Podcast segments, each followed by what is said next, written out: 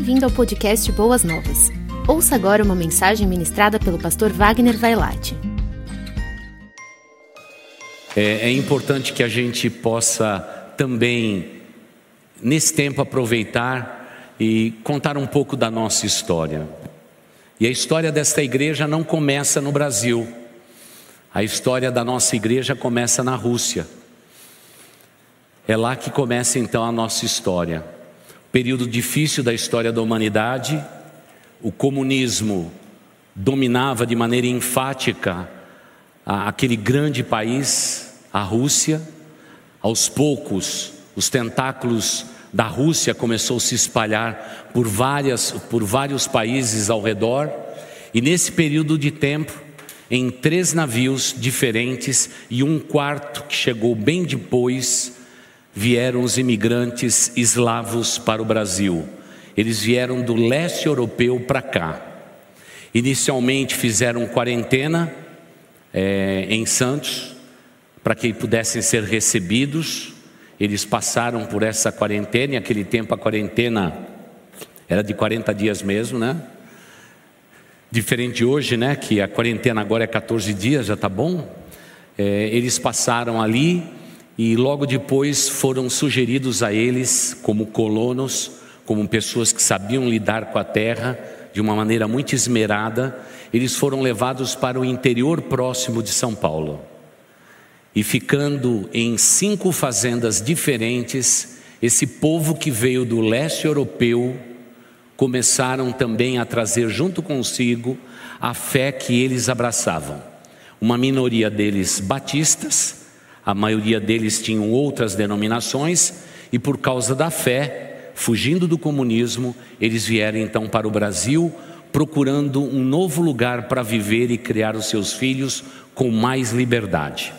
A maioria deles erraram a América. Então eu explico.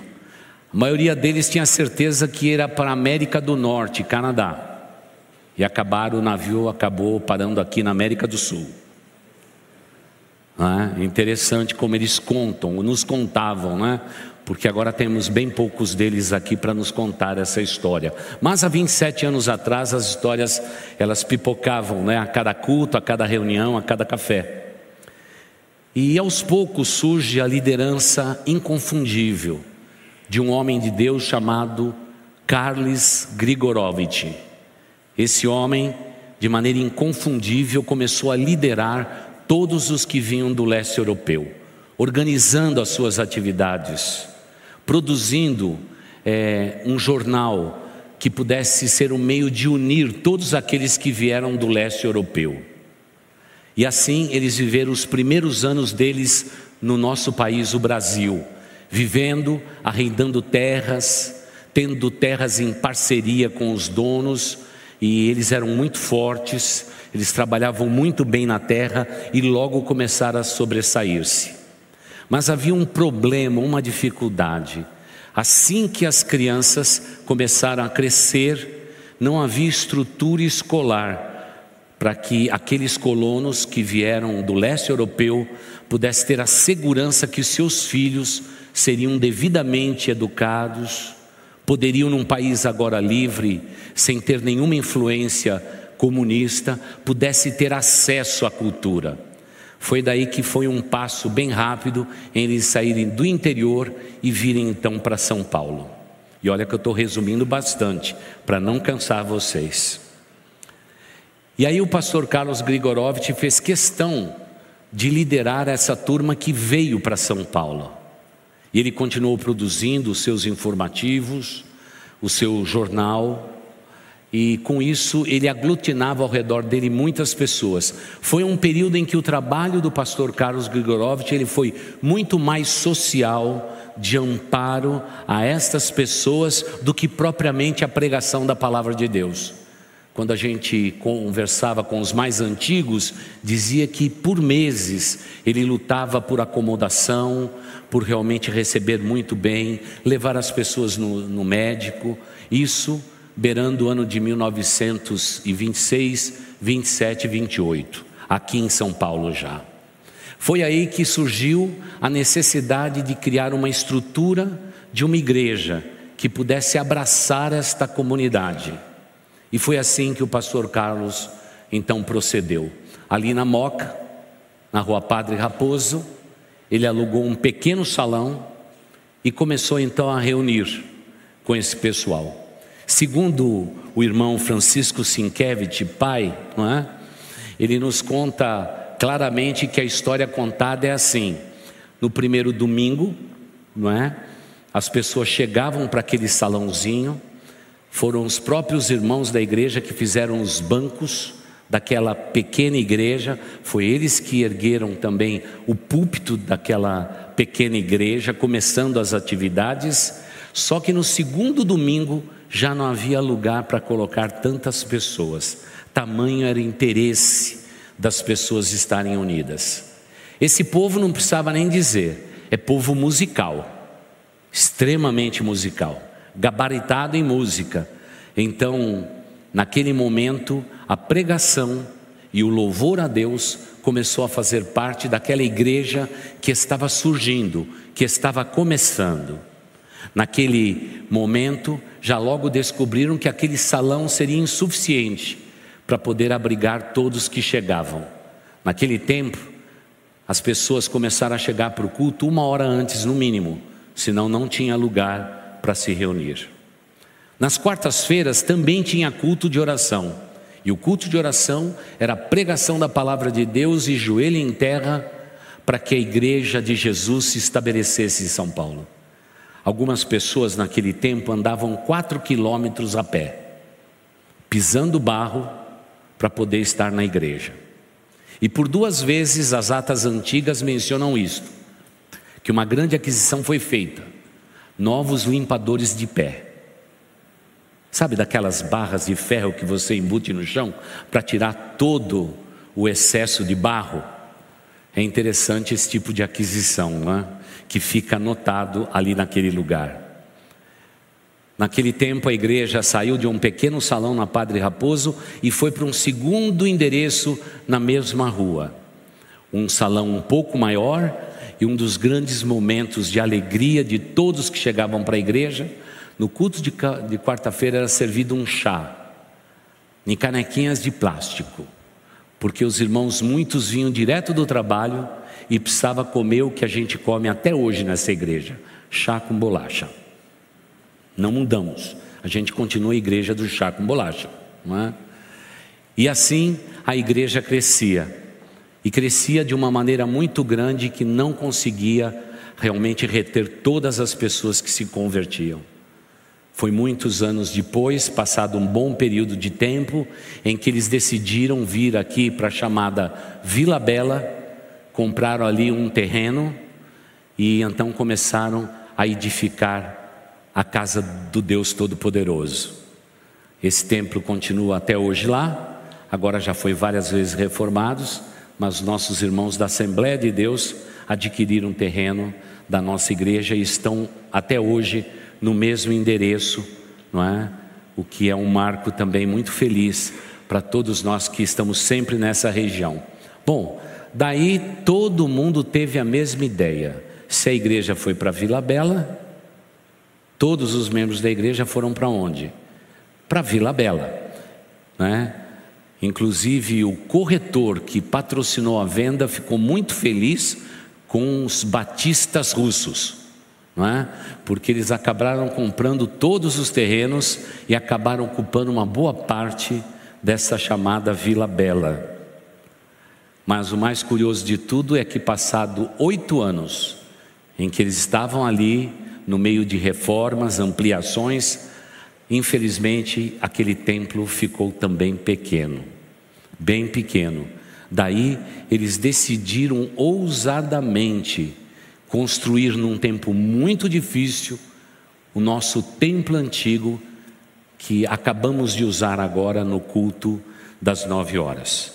Foi um passo muito ousado, porque durante muito tempo, o maior templo que havia em São Paulo, com acomodação, era aquele, que ficava não no centro da cidade, mas ficava na periferia. Interessante, não é? A ousadia desses nossos fundadores. Eles criam realmente uma casa muito grande para a glória de Deus.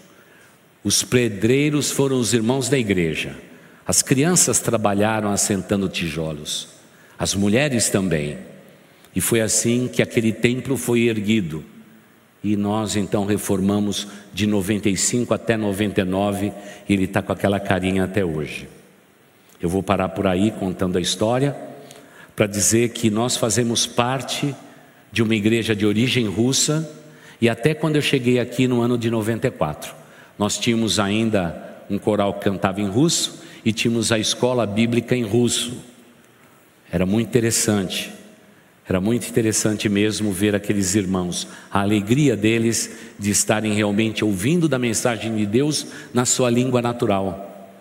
É? Logo depois, a igreja cresceu bastante e aí então decidiu-se abrir mão daquela escola dominical, e aí os homens foram para a classe de homens, as mulheres para a classe de mulheres, e nos mantemos assim até hoje, até pelo menos antes da pandemia. Deixa eu dizer uma coisa para os irmãos. Eu já fui pastor de outras igrejas, mas jamais fui pastor de uma igreja tão abençoada como esta. Essa igreja, tudo que se propõe a fazer, acontece. Deus está no controle. Deus está no controle. É incrível. Eu vejo até mesmo por outro lado, quantas pessoas que chegam para esta igreja com as suas vidas quebradas, sua vida financeira destruída e em pouco tempo debaixo desse teto abençoador, as pessoas colocam em ordem as suas vidas. E só mesmo aqueles que não querem cumprir a palavra de Deus continuam ainda circulando, andando em círculo e batendo cabeça. Mas quem é inteligente, aplica a palavra de Deus ao coração, logo sai dessa condição. E eu tenho visto a bênção de Deus sobre a vida de todos vocês. E por estar aqui há 27 anos, já posso ver a bênção do Senhor sobre a sua descendência é uma benção maravilhosa, é algo inacreditável.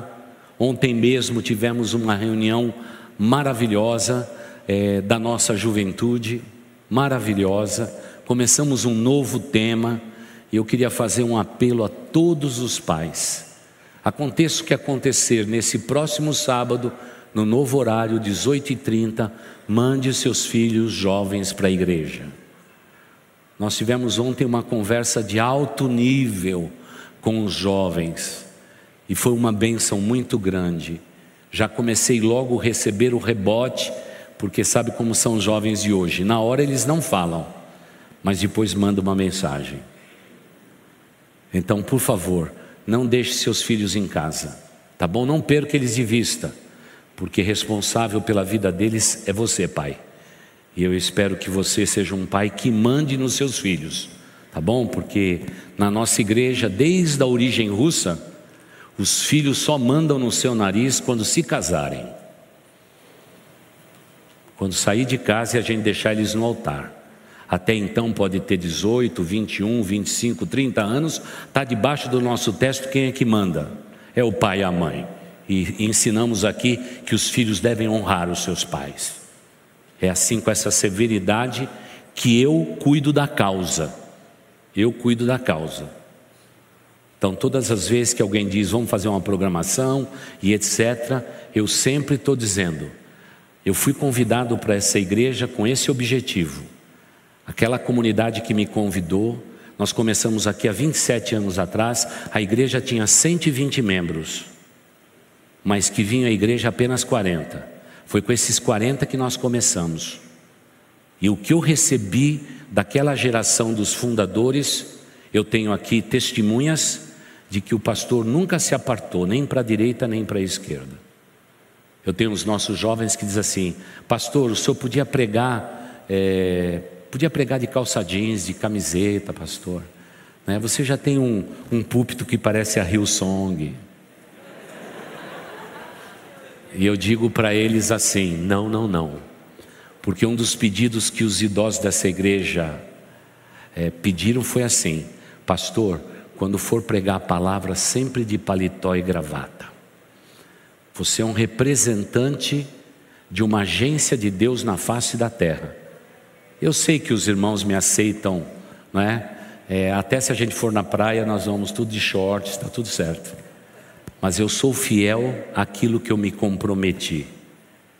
Eles pediram para mim seis itens.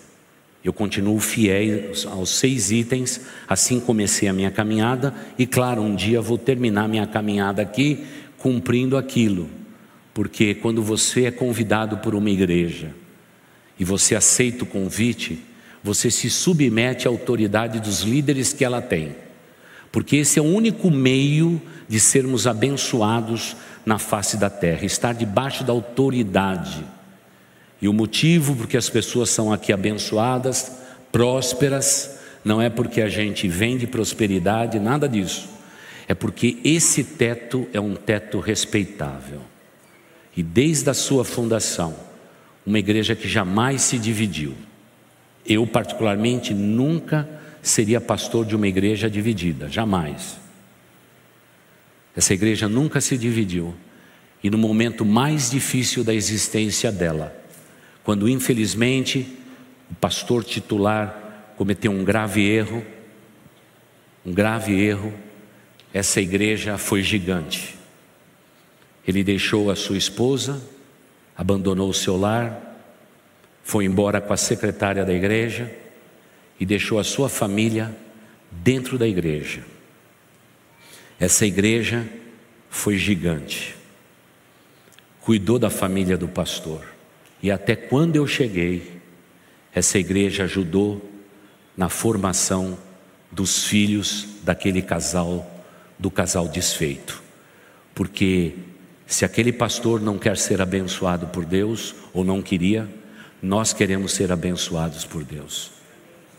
E hoje nós temos a alegria de ver aquela família amparada, aquela mulher, uma advogada, seus filhos estudados, porque talvez alguém tenha deixado alguém para trás. Mas essa igreja, na história dela, nós não deixamos para trás ninguém.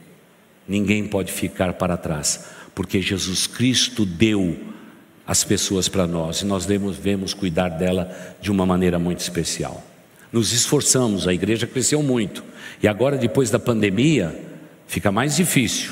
Nós vamos ter que suar a camisa agora, durante o mês de novembro e dezembro, para poder chegar perto de todo mundo que chegou agora nesse período. Não é? Nós temos aí 200 pessoas que chegaram entre abril e julho. E a gente não sabe nem o que fazer. Não é? Hoje, nesse auditório, metade dele é gente conhecida, metade é gente desconhecida. Isso foi a pandemia para a Igreja Boas Novas. E temos 30% dos nossos membros assistindo o culto online. Ainda não voltaram. É um novo momento. É um novo momento que nós estamos vivendo. Mas, irmãos, não estamos tímidos. Nós vamos avançar, vamos abraçar essas pessoas que chegaram. Tá bom? Fique atento às convocações que faremos em novembro vamos conhecer todos os que chegaram durante o período da pandemia. Vamos, né, não estamos chamando vocês de pandêmicos, mas é todo mundo que chegou no tempo da pandemia. Eram desconhecidos e a partir de agora são mais chegados que irmãos de sangue. E a vocês damos as boas-vindas em nome do Senhor Jesus. Cheguem, finque suas raízes nesta igreja e pode se preparar. E eu sei o que eu digo veja a bênção do Senhor sobre a sua descendência. Hoje já vejo a bênção do Senhor sobre a minha descendência, porque eu também sou fruto da minha pregação e da minha convicção. Todos meus filhos e netos, todos eles nesse final de semana trabalhando para Jesus, todos, sem exceção, servindo, porque o exemplo veio de casa. Mas um dia eu agradeço a Deus pela Igreja Boas Novas quando eu finquei raízes aqui e pedi para Deus que a minha árvore plantada aqui fosse abençoada, Ele fez isso de uma maneira maravilhosa. E como o nosso Deus não faz acepção de pessoas, como Ele foi comigo, Ele tem sido com a maioria dos irmãos que estão aqui. E amada igreja, não é verdade? Não temos sido abençoados aqui? Quanta bênção, irmãos, quantos testemunhos, quantas pessoas curadas, transformadas, parentes de longe sendo curados por uma oração. É, é coisa que a gente vê, a gente enche o coração de alegria e nós não queremos isso para nós, porque essa igreja, desde a fundação, estava escrito na primeira ata: tudo o que fizermos e tudo o que Deus nos permitir fazer sobre a terra será para a glória de Jesus. E é assim que nós vivemos, para a glória de Jesus. Parabéns, povo de boas novas, para os que estão aqui há muito tempo, para você que chegou há pouco tempo, para você que chegou depois da pandemia, para você que chegou nesse último mês, seja muito bem-vindo. Creia no que o pastor diz, finque suas raízes e veja a bênção do Senhor sobre a sua descendência. Parabéns, igreja.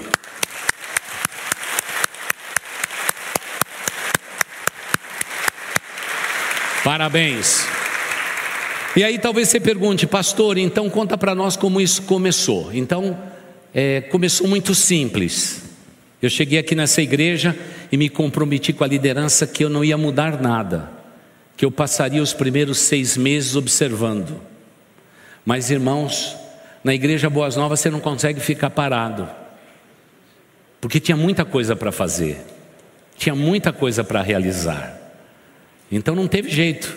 Eu tive que voltar para aquela diretoria e dizer, irmãos, olha, eu falei que eu ia ficar seis meses aqui só observando a igreja, mas irmãos, a gente precisa tomar algumas decisões aqui. E a gente precisa começar a trabalhar. E naquele tempo o Jardim Avelino, aqui do lado, explodia. Né? A especulação imobiliária era grande. Eu disse: nós temos que nos preparar para esses vizinhos que vão chegar. E aí começamos então aquela luta. E talvez possa parecer engraçado para você, mas sabe por onde nós começamos? Não começamos pelo santuário, não começamos pelo ministério infantil, nós começamos pelo banheiro. Porque nenhuma mulher da igreja tinha coragem de ir no banheiro. Você já ouviu falar um negócio desse? Era horrível. Era horrível. E quando chovia, inundava tudo. Era a parte mais funda da igreja, enchia de água, uns 10 centímetros. Então não tinha jeito de ficar parado, né, irmãos? A água estava entrando, as mulheres da minha igreja tinham vergonha de ir no banheiro. Quando traziam uma amiga, dizia: é, Vamos no banheiro, porque mulher. Né? E eu não sei porque mulher vai sempre com duas, três no banheiro. Né? Homem vai sempre sozinho, né? Mas as mulheres sempre levam umas quatro, cinco. E a maioria das irmãs da igreja não tinha coragem nem de levar no banheiro da igreja. Tamanho era a situação. Aí, irmãos, nós decidimos não esperar seis meses, mas começar bem rapidinho a mudar a história e fazer banheiros gigantescos que estão lá até hoje. Então começamos pelo banheiro. Quando alguém pergunta por onde comecei, eu digo sempre a mesma coisa. Você quer saber mesmo? Porque a gente começou pelo banheiro. Pode parecer curioso, mas era o ponto mais frágil que a igreja tinha. E num instantinho, irmãos, pessoas começaram a chegar de todo lugar. Começamos a batizar, e olha que fazia muitos anos que aquele batistério não era usado. Era usado sim, como depósito de latas de tinta, tijolos e saco de cimento. Fizemos questão de arrancar tudo aquilo de lá e começamos a batizar todos. E foi uma benção muito grande e a igreja desde então só cresceu e cresceu muito. Quando era dezembro daquele ano de 94, nós já decidimos estabelecer 70 itens para o crescimento da igreja e que seria alcançado de 1994 até 2015. E graças a Deus, quando chegamos no ano de 2012, nós já tínhamos alcançado todos os 70 itens, com exceção de dois itens que ficaram pendentes forçosamente por decisão da diretoria. Então eu estou falando de uma igreja vitoriosa, abençoada, e esse mês eu vou ser o contador de história. Domingo que vem vamos falar a respeito da ousadia da reforma do templo antigo. E vamos andando etapa por etapa, andando para o espaço alternativo quando fomos lá para o Cine Zelina e ocupamos aquele espaço como espaço alternativo, e até o dia em que Deus nos deu milagrosamente esse espaço onde nós nos reunimos. Uma igreja sem dinheiro, sem fundos, comprou tudo isso aqui, não é? Na palavra, na palavra dada e empenhada. E pela graça de Deus, cremos que estamos terminando de pagar tudo com juros, tudo certinho, com tudo o que aconteceu para a glória de Deus. Mas eu vou contar para vocês já nos próximos domingos. Agora, houve uma coisa que aconteceu em dezembro que fez com que esta igreja, para cumprir o seu ministério na face da terra, ela usou um texto bíblico que eu quero compartilhar com vocês, que foi a base do nosso raciocínio. Foi aí que nós estabelecemos inicialmente 15 ministérios, depois passamos para 18, depois para 20 e depois para 23 ministérios dentro da nossa igreja. É o que nós temos hoje. Só que alguns ministérios, como vocês também vão ver né, ainda esse mês nos slides que nós vamos projetar, alguns ministérios chegam a abraçar mais ou menos seis categorias diferentes de trabalho. Então é muito mais do que a gente imagina. Mas tudo começou em Atos dos Apóstolos, capítulo 2, os versos de 41 a 47. Aquele texto tão conhecido, depois daquele sermão fervoroso de Pedro, quando ele conclamou todos ao, ao arrependimento e muitos se converteram naquela pregação de Pedro. A igreja começou a crescer e há um relato de Lucas escrevendo Atos dizendo: a igreja crescia assim. E essa igreja, há 24 anos atrás, decidiu crescer assim. Assentados como estamos, vamos acompanhar a leitura do texto sagrado, Atos 2, versículos de 41 a 47, que diz assim: Os que aceitaram a mensagem foram batizados. Vamos fazer uma pausa aí. Por isso tiramos tijolos, latas de tintas e começamos a batizar todos. E é interessante que nós batizamos uma multidão de pessoas no primeiro batismo quatro pessoas. Agora nós vamos marcar um day camp para batizar provavelmente 95, 97. Nós vamos fazer um day camp lá no acampamento Palavra da Vida. Vamos batizar todo mundo lá. Né? Vamos fazer o teste dessa turma na quarta-feira aqui, todo mundo pronto para entrar na água e depois nós vamos dar lá duas horas e meia para a piscina se autolimpar. Aí vocês também podem pular na piscina. Vamos dar um jeito.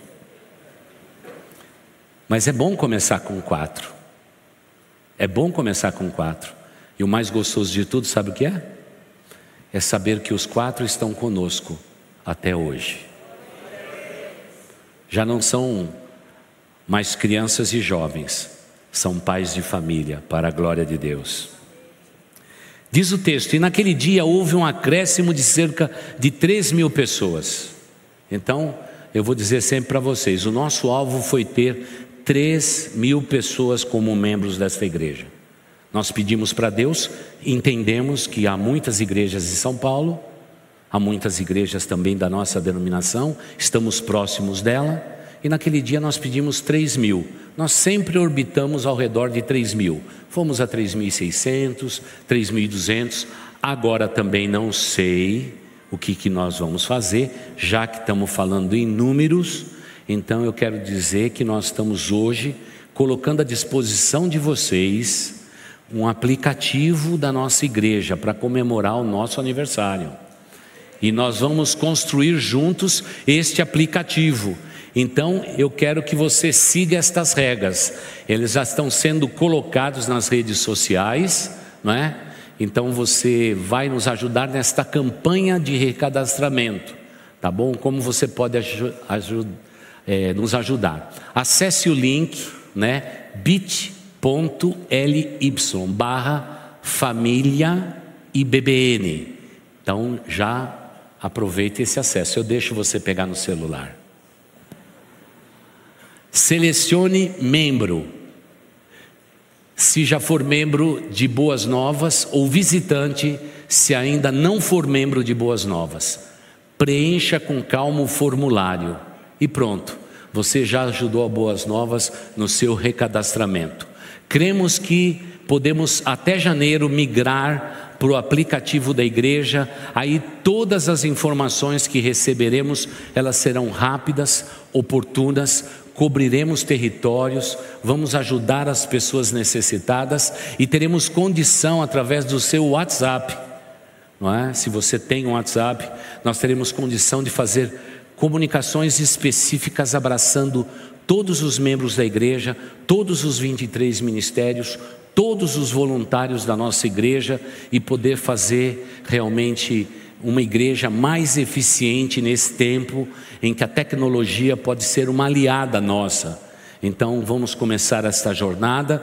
Daqui a pouquinho eles já vão colocar nas mídias de Boas Novas essa foto com todo o caminho que você deve fazer. Caso você não tenha apanhado, porque o pastor falou rápido, você vai poder fazer com calma em sua casa. Então, nosso alvo sempre foi 3 mil pessoas baseado na pregação de Pedro, e pedimos para Deus naquele dia de joelhos: Senhor, pedimos ao Senhor o acréscimo de 3 mil pessoas no nosso ministério. Confesso que demorou um pouco para chegar nele, principalmente nos primeiros anos, onde que eram, éramos bem pouco conhecidos. Mas um dia eu vim para a igreja e passei do lado de um muro, e no muro tinha uma mensagem é, uma mensagem de um motel. Eu disse: tem alguma coisa errada com esse mundo. O camarada está fazendo uma pro, né, tá fazendo uma propaganda gigantesca de um motel. Por que, que eu não posso fazer a propaganda da minha igreja? Irmãos, nos próximos dois anos, todo mundo começou a conhecer a Igreja Boas Novas. Era a igreja do Muro Pintado. Na cidade de São Paulo, Grande São Paulo, Guarulhos, Itacoaxetuba, nós chegamos a pintar 1.600 muros. De repente todo mundo nos achou. Irmãos, tinha gente que nunca convidou um visitante para vir à igreja, ouvir a mensagem e ser batizado. Naquele ano e meio, eu batizei mais pessoas que vieram do muro do que dos membros da igreja. Você já viu o muro evangelizar? Não é? Pode ser que tenha crente que seja uma porta, né? Mas olha, muro evangelizar é uma coisa incrível. A gente diz assim: você é visitante aqui? Como que você nos descobriu? Eu vi o muro e vim aqui ver vocês. Era o mundo que evangelizava. Mas aí é, fomos proibidos de pintar muro, não é? E hoje somos conhecidos como uma igreja que vacinou quase 55 mil pessoas. Né? É assim que vai ser provavelmente até o final desse mês, eu acredito. Tempo a tempo, temos que ter objetivo. Então, agora quero fazer uma pausa nesse texto que está aí, pode pôr de volta, a palavra 3 mil ali é importante para mim. Quais são os objetivos da sua vida, meu irmão? Deus abençoa sonhos, só que sonhos tem que ser escrito, você tem que pôr no papel. Não confie na sua mente. Sonhos têm que ser colocados no papel para a gente visualizar todo dia e dizer: Senhor Deus, eu tenho pedido ao Senhor essa vitória. É esse o alvo que eu tenho. Esse ano de 2022, eu vou descansar com a minha família, eu vou ampliar o meu negócio, eu vou realizar isto, eu vou fazer aquilo e aquele outro. Tem que estar escrito no papel. Claro que um pedaço de papel Deus pode honrar ou não, mas quando um pedaço de papel está na minha mão e eu entrego a Deus, quando Deus pega o papel, Ele diz assim: É isso que você quer, meu filho? Então eu vou permitir o que deseja o seu coração. Eu sou um pai amoroso que tenho prazer em responder realmente o que os meus filhos pedem. Não foi assim que Jesus ensinou? Ele disse assim: Vocês sendo pecadores e maus, vocês sabem dar boas dádivas aos seus filhos, quanto mais o Pai Celestial haverá de responder o que deseja o seu coração. O grande problema é que a gente não pede, a gente não sonha.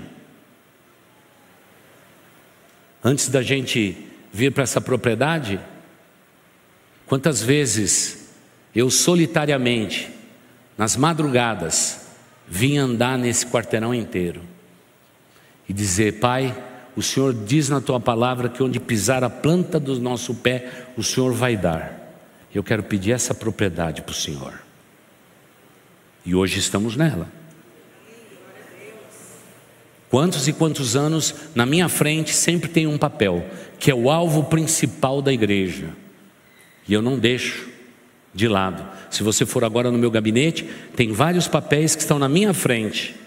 E lá está a reforma que começamos esta semana no Templo Antigo, onde vamos abrigar a ação social da igreja e o Instituto Boas Novas. Já está diante de mim. Eu já estou orando. E Deus vai respondendo. Meu irmão, minha irmã, Deus te colocou na terra para fazer diferença. Abençoe o mundo que você vive. Pode sonhar. O nosso Deus é doador de sonhos. E quando você sonha para a glória dele, ele concede. Ele concede. Por isso, sejam assim. O verso seguinte vai dizer assim: E eles se dedicavam ao ensino dos apóstolos e à comunhão e ao partir do pão e as orações. Estabelecemos só nesse trecho, só nesse trecho, estabelecemos oito ministérios que a igreja deveria ter. Vamos um pouquinho mais à frente. Todos estavam cheios de temor e muitas maravilhas e sinais eram feitos pelos apóstolos. Ensinamos à igreja que os sinais tinham que ser mais abundantes naquele tempo do que nos dias atuais, porque os sinais e as maravilhas que os apóstolos é, faziam autenticava a palavra dele. E aí ensinamos para a igreja naquele tempo que os milagres não cessaram, as maravilhas não cessaram, mas a partir do momento que a palavra de Deus ela é composta, nós já temos o testemunho da palavra de Deus, que é a verdade. Então a tendência é de sinais e maravilhas serem menos oportunos na vida da igreja. Mas por outro lado, dissemos, Precisamos de sinais e maravilhas nesta igreja. Nós precisamos viver de milagres e maravilhas nesta igreja. Foi o que nós ensinamos, de maneira equilibrada, sem nenhum sensacionalismo. E aí Deus começou a fazer tudo aquilo que a gente imaginava, não porque Ele tinha que satisfazer a nós, mas porque tudo que nós estávamos fazendo era para a glória dele. E Ele sabia disso. Então os milagres começaram a acontecer de um jeito que a gente não sabe explicar. Você sabe que é você acabar de reformar o templo antigo, acabar de reformar o templo antigo. Cada membro da igreja comprou a sua poltrona. Pagamos em três, quatro vezes. Que luta que foi aquilo, irmãos? Que as poltronas lá são gostosas, né? As poltronas macias, com bracinho. Aquilo é gostoso demais, né, irmãos? Aquilo é muito lindo. Fizemos tudo perfeito, granito por todo lado, fachada com vidro, com pele azul, negócio bonito mesmo. Hum. Quando você dá coisa bonita para o povo de Deus, eles vêm de todo lugar, porque o que é bom todo mundo quer. Na construção não tinha muito, mas depois que ficou pronto, gente, como chegou gente para essa igreja. Mas o segredo não estava exatamente no culto apenas, nos louvores, nos grupos musicais, no coral da igreja. E aliás, hoje eu estou muito feliz, porque hoje às nove horas, lá no culto no templo antigo, vocês não imaginam quem voltou o coral da nossa igreja. Hoje à noite estará aqui, junto com o pastor aqui, viu? Vai estar aqui para cantar na celebração da ceia à noite. Mas o grande segredo da nossa igreja estava lá na parte de baixo, onde depois dos banheiros nós investimos muito dinheiro para fazer um ministério infantil maravilhoso, estruturado, porque nós entendíamos que os pais iriam chegar e teriam que ter um lugar seguro para deixar os seus filhos. Escolhemos um currículo que naquele tempo não existia ainda no Brasil. A Marta se esforçou muito para traduzir várias revistas e fizemos um currículo forte para que uma criança de 0 a 16 anos estivesse na igreja e que os pais não deveriam se preocupar depois dos 16 anos, porque toda a base sólida da vida deles eles receberiam de 0 a 16 anos. E irmãos, que currículo, como é forte, como é abençoado. Eu que estive ontem com os jovens da igreja, você logo percebe claramente, não é? O quanto que um currículo de 16 anos fez diferença na vida daqueles jovens. Deixa eu dizer uma coisa para a igreja. Hoje, no ministério infantil da nossa igreja, os segundos professores e os auxiliares de todo o ministério infantil são os nossos jovens. Em que lugar de São Paulo você vai encontrar um jovem de 16 anos de idade que tem responsabilidade de estar perto de crianças e abençoá-los, de cumprir escalas, só aqui em Boas Novas. Porque a maioria dos jovens de 16 anos de idade estão com a cabeça em outro lugar, não estão preocupados com o reino de Deus. Eu agradeço a Deus por aqueles 16 anos fortes, que a gente não ensina só a Bíblia, ensina os seus filhos a viver no mundo. Não ensinamos as nossas crianças a viver dentro da igreja e se comportar. Ensinamos os seus filhos a viver no mundo e encarar os desafios desse mundo. Essa é a diferença. Foi lá que a história mudou. Estávamos esperando provavelmente, não é? Estávamos esperando é, que passaríamos o ano 2000, talvez no ano 2005 nós teríamos casa cheia. Nós acabamos de reformar aquele espaço, colocamos a poltrona, tudo ficou cheio. Já tinha que colocar telão, já tinha que colocar telão do outro lado da rua. Aí foi uma loucura. Aí os irmãos chegavam na igreja e diziam assim: tá cheio, tá cheio. Ah, eu não vou assistir no telão e ir embora para outra igreja. Foi aí que nós alugamos o, o antigo Cine Zelina e fomos para lá, para principalmente celebrar o culto da noite. Foi assim que nós fizemos. Tudo isso baseado na doce palavra do Senhor, nosso Deus. O verso seguinte diz assim: Todos os que criam mantinham-se unidos e tinham tudo em comum. Nessa palavra tinham tudo em comum, irmãos, nós criamos seis ministérios só dessa palavra os irmãos da vida comum. Depois eu explico um pouco mais à frente isso. Depois vamos falar da generosidade. Ensinamos os membros dessa igreja a serem generosos. Vendendo suas propriedades e bens, distribuíam a cada um conforme a sua necessidade. Aqui criamos um outro ministério, para que nunca houvesse no nosso meio ninguém necessitado. Como hoje, os idosos da nossa igreja que ganham um salário mínimo, eles são amparados pela nossa igreja na compra de remédios, para que ele use o seu salário mínimo para poder se alimentar direito. É assim que nós agimos. E diz o texto que se segue dizendo: todos os dias continuavam a reunir-se no pátio do templo. Aí decidimos que um dia essa igreja seria aberta 24 horas por dia. Hoje é das seis da manhã até meia-noite. Mas em breve nós estaremos abertos 24 horas, porque, irmãos em Cristo, uma propriedade desse tamanho, com todos os andares, se servir para uma igreja só na quarta-feira, no culto de oração, e domingo de manhã e domingo à noite, irmãos, eu peço demissão e vou embora dessa igreja.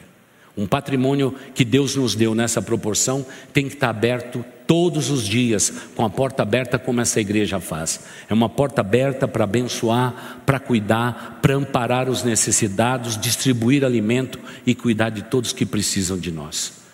E é o que acontece. Essa semana fomos chamados para uma tarefa incrível.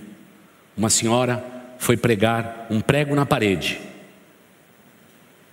para colocar um quadro e encontrou um cano d'água.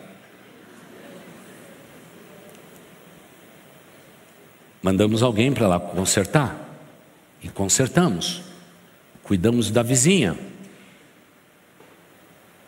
E tivemos a grata satisfação de poder receber o abraço do marido pelo cuidado que essa igreja tem com seus vizinhos. De vez em quando eles ficam bravos que a gente para o carro 30 centímetros na garagem deles. Mas a gente não quer ficar só 30 centímetros na garagem deles. Irmãos, nós queremos entrar naquela casa e tomar conta de tudo, porque onde Jesus entra, toma conta de tudo, irmãos, viu? E é o que eu falo para eles: eu não quero 30 centímetros, eu quero a tua casa inteira. Eu quero entrar e fazer morada. Não é? Aí eles ficam um pouco assustados.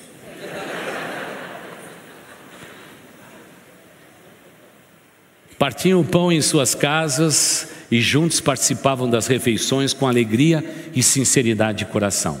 Então eu quero pedir que você prepare seu estômago, porque em novembro vamos nos reunir assim que essa vacinação terminar e a turma for vacinada, vamos voltar a ter comida na nossa garagem.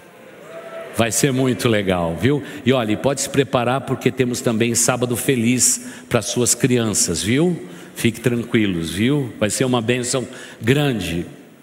E aí o texto termina, e eu vou terminar aqui porque meu horário já terminou. Louvando a Deus e tendo a simpatia de todo o povo. E como eu disse já na semana passada, eu vou usar algo que eu já usei, só para dizer como que essa palavra se cumpre. Louvando a Deus e tendo a simpatia de todo o povo, e o Senhor lhes acrescentava todos os dias o que ia sendo, os que iam sendo salvos. É o que diz esse texto. É nessa base que nós estabelecemos a nossa igreja e aqui vivemos e persistimos aqui neste caminho. Na semana outra, eu fui entrar na minha garagem e naquele horário, principalmente aquele horário das quatro e meia, cinco horas, essa rua de trás é muito usada. E a igreja sempre me deu o privilégio daquela garagem privativa ali. Então eu estava dando a seta e de repente formou uma fila. E eu angustiado por causa do nosso vizinho, porque daqui a pouco começa a buzina. Aí eu pus a mão para fora e disse para a pessoa: só um pouquinho, porque a porta ali é meia lenta. Se alguém tiver que roubar o pastor, o pastor vai ser roubado, não tem jeito, porque vai devagarzinho. Exige paciência da gente. E aí eu entrei com o meu carro. Quando entrei, o que estava atrás parou e disse: Pastor, depois do que vocês fizeram por nós, na vacinação, nessa pandemia, dando um exemplo tão nobre, pastor, o senhor podia pegar uma bacia, colocar no meio da rua e tomar banho, eu ia esperar você. Irmãos,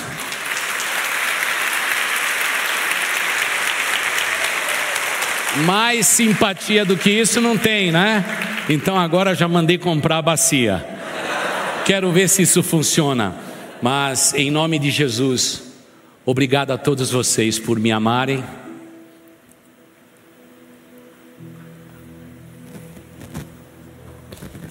Aceitarem a ideia de um pastor que estava fora do Brasil tantos anos e chegou para fazer da igreja Boas Novas uma igreja segundo o coração do Pai. Obrigado pelos antigos. Dos antigos não temos muitos mais. A maioria deles eu já sepultei com honra. E ao lado dos seus sepulcros, eu pude aplaudir os meus irmãos em Cristo, porque eles foram incansáveis, venceram preconceitos, Muitas coisas tiveram que mudar para que a gente pudesse manter principalmente as futuras gerações conosco. Mas eles sempre foram firmes e disseram sim. Por favor, você que está chegando agora, não se sinta nem um pouquinho diminuído, pelo contrário, você é resposta das nossas orações. E rogo a Deus que possamos estar juntos até que Jesus Cristo volte e que possamos ser lembrados como as pessoas que fizeram as melhores coisas nos piores tempos. Essa é a lembrança que os nossos filhos e os nossos netos terão a nosso respeito. As pessoas que fizeram as melhores coisas, tomaram as maiores decisões nos tempos mais difíceis, incluindo a pandemia. Você ouviu o podcast Boas Novas? Não se esqueça de seguir nosso canal para ouvir mais mensagens que edificarão a sua vida.